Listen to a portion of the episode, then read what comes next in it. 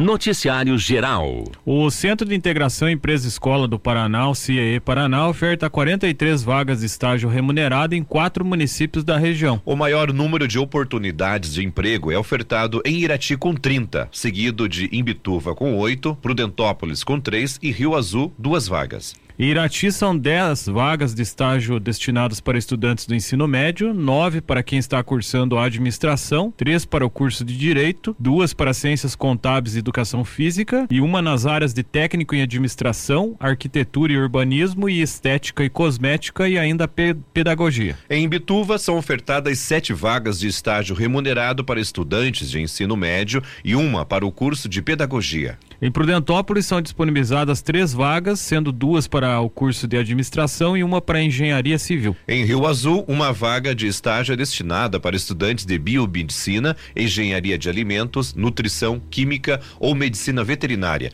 E uma oportunidade é para quem está cursando o técnico em enfermagem. O CIE Paraná também vai abrir novas turmas do programa Jovem Aprendiz no mês de setembro. Interessados devem entrar em contato pelo e-mail irati@ci iepr.org.br.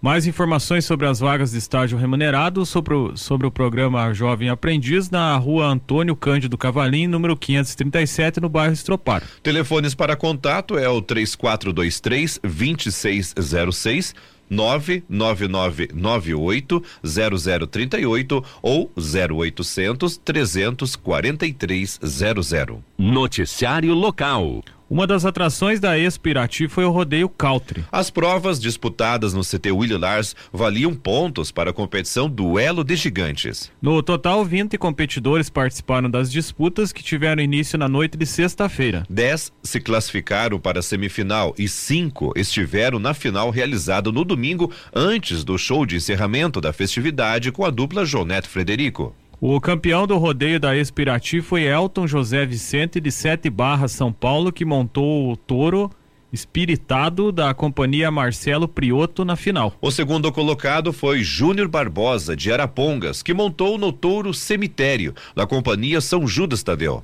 Ele liderava a disputa até a final, mas caiu com poucos segundos em cima do touro e não pontuou. E com isso perdeu a liderança e ficou na segunda colocação. Wesley da Silva também de Arapongas ficou em terceiro lugar e competiu na final com o touro Pó de Ouro também da companhia São Judas Tadeu. Alexandre Ribeiro, de Jussara, Paraná, terminou na quarta colocação. Alexandre já competiu em provas dos Estados Unidos. Já Wesley Jefferson, de Iporanga, São Paulo, foi o quinto colocado. Os competidores que ficaram em quarto e quinto lugares montaram animais da companhia Elcio Rossi na final. Este rodeio não teve premiação aos touros, conforme acontece em outros eventos desse tipo. Não houve cobrança de ingresso para assistir o rodeio country da arquibancada. Somente foram vendidos ingressos para os camarotes. Em entrevista na Joal, o organizador do rodeio, Rodrigo Costa, que também é responsável pela apresentação pela apresentação dos competidores, disse que o evento foi um sucesso e teve boa presença de público. O touro cemitério foi uma atração à parte do rodeio country. O empresário Ibrahim Barbosa, da companhia São Judas Tadeu de Castro, proprietária do animal, relatou que o touro possui três anos de idade e tem um estilo de animais dos Estados Unidos.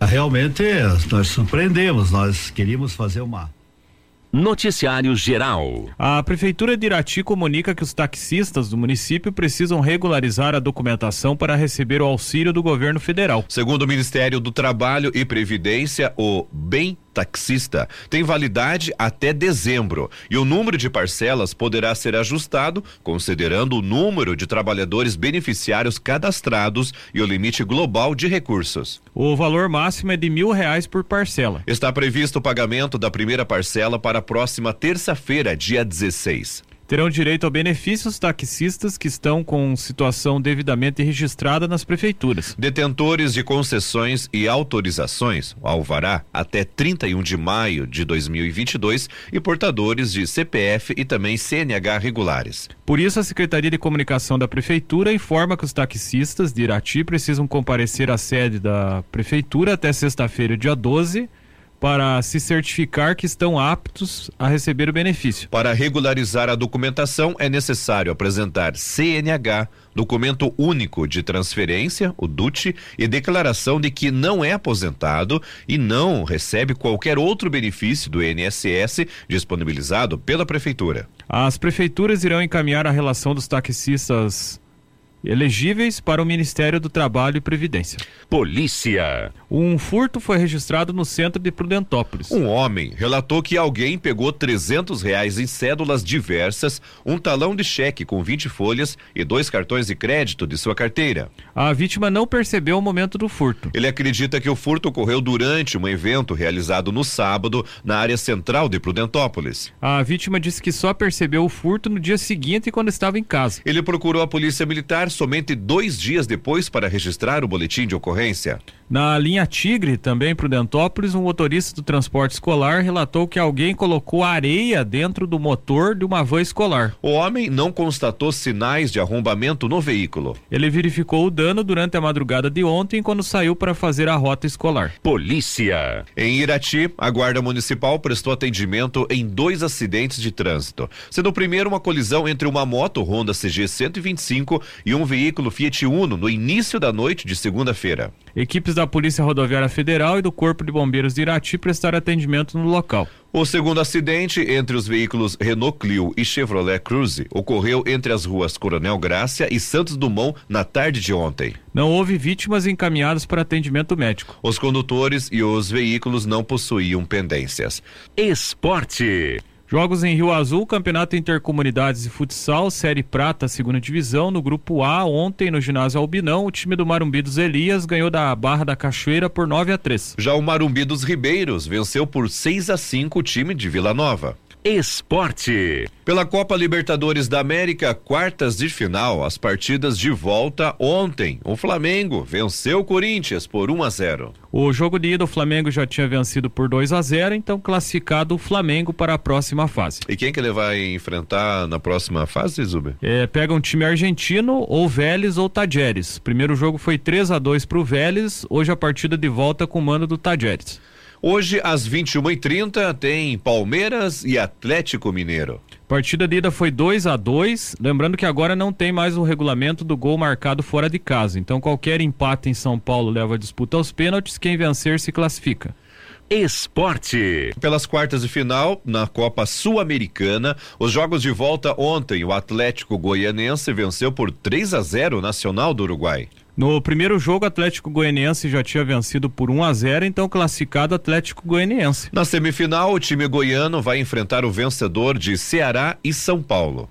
E hoje tem é, 19 e 15, Ceará e São Paulo no jogo de ida. O São Paulo ah, venceu por 1 a 0. É um... O Campeonato Brasileiro da Segunda Divisão teve jogos da 23 terceira rodada ontem. O Operário levou uma goleada em Porto Alegre, 5 para o Grêmio, 1 um para o Operário. O Ituano venceu por 4 a 1 o Esporte. O CSA ganhou do Brusque por 1 a 0. A Ponte Preta venceu por 3 a 1 o Vasco. O Londrina perdeu para o Cruzeiro por 2 a 1 um. O Londrina estava ganhando até o fim do jogo e tomou a virada. O Sampaio Correia venceu por 2 a 0 o Bahia. E a Tombense empatou com o Vila Nova em 0 a 0 E hoje, às 19 horas, o Náutico recebe o CRB. O time da Chapecoense enfrenta o Novo Horizontino. E às 21h30, o Criciúma joga contra o Guarani.